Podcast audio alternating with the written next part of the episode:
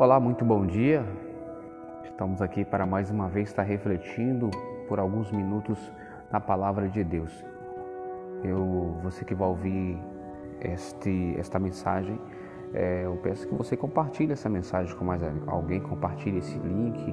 Né? Você também pode baixar este áudio e fazer né, como bem entender. Mas, se você puder compartilhar o link, né, é, seria bom para que outras pessoas sejam alcançadas aí por esta obra, tá?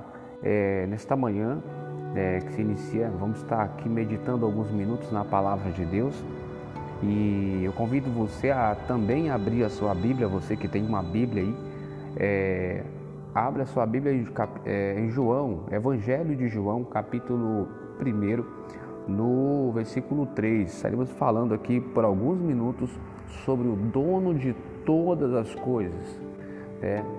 E o quanto este homem, né, o quanto o dono de todas as coisas quer ter um encontro com você. Nesse segmento de mensagens, vamos estar falando aqui sobre a, a soberania de, de Deus, sobre a vontade né, e o chamado de Deus na vida das pessoas e também né, o quanto é, é importante sabermos que tudo é do Senhor, tudo é dele e as coisas que acontecem, tudo está na vontade ou na, é, de Deus ou na vontade permissiva, ou seja, até na permissão de Deus, até na permissão de Deus, as coisas só acontecem até onde Ele permite, até onde Ele deixa ir.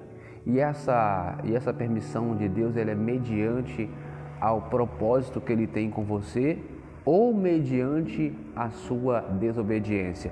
Porque com quem Deus tem propósito, ele vai estar, é, vai estar aí permitindo que essa pessoa venha ser provada é, de alguma forma. Né? E a pessoa vai ser provada, vai ser experimentada, capacitada por Deus. E aquele desobediente certamente vai estar vivendo aí a vontade permissiva de Deus.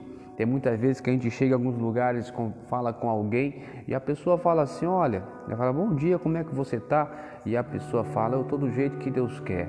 E a pessoa às vezes está toda, com a vida toda ferrada, está com... É, toda enferma aí há, há anos, né? Passando por uma situação terrível. Então Deus não quer ver ninguém dessa forma. Agora a consequência daquilo que eu faço vem e vem de várias formas diferentes. Então é necessário eu rever o que eu estou fazendo, né, para que eu venha compreender o que Deus quer que eu faça, para me começar a fazer e daí passar por aquela prova, ser aprovado por Deus e seguir uma vida, né, com Deus sendo glorificado na minha vida. João capítulo 1, versículo 3. Diz assim: Todas as coisas foram feitas por intermédio dele. Sem ele, nada do que existe teria sido feito. Então, aqui nós vemos que tudo foi feito por intermédio de Cristo. Tudo foi feito porque né, Jesus já existia antes de todas as coisas. É, aqui no, no versículo 7 diz assim: Ele veio como testemunha para testificar acerca da luz, a fim de que o meio, é, por meio dele todos os homens é, crescem. Aqui já está falando de João Batista, né? Que ele já veio para testificar, para falar para as pessoas endireitar os caminhos, né? Para, para falar para as pessoas é, procurar se consertar, né? Diante de Deus, porque o, o, o Filho de Deus, né?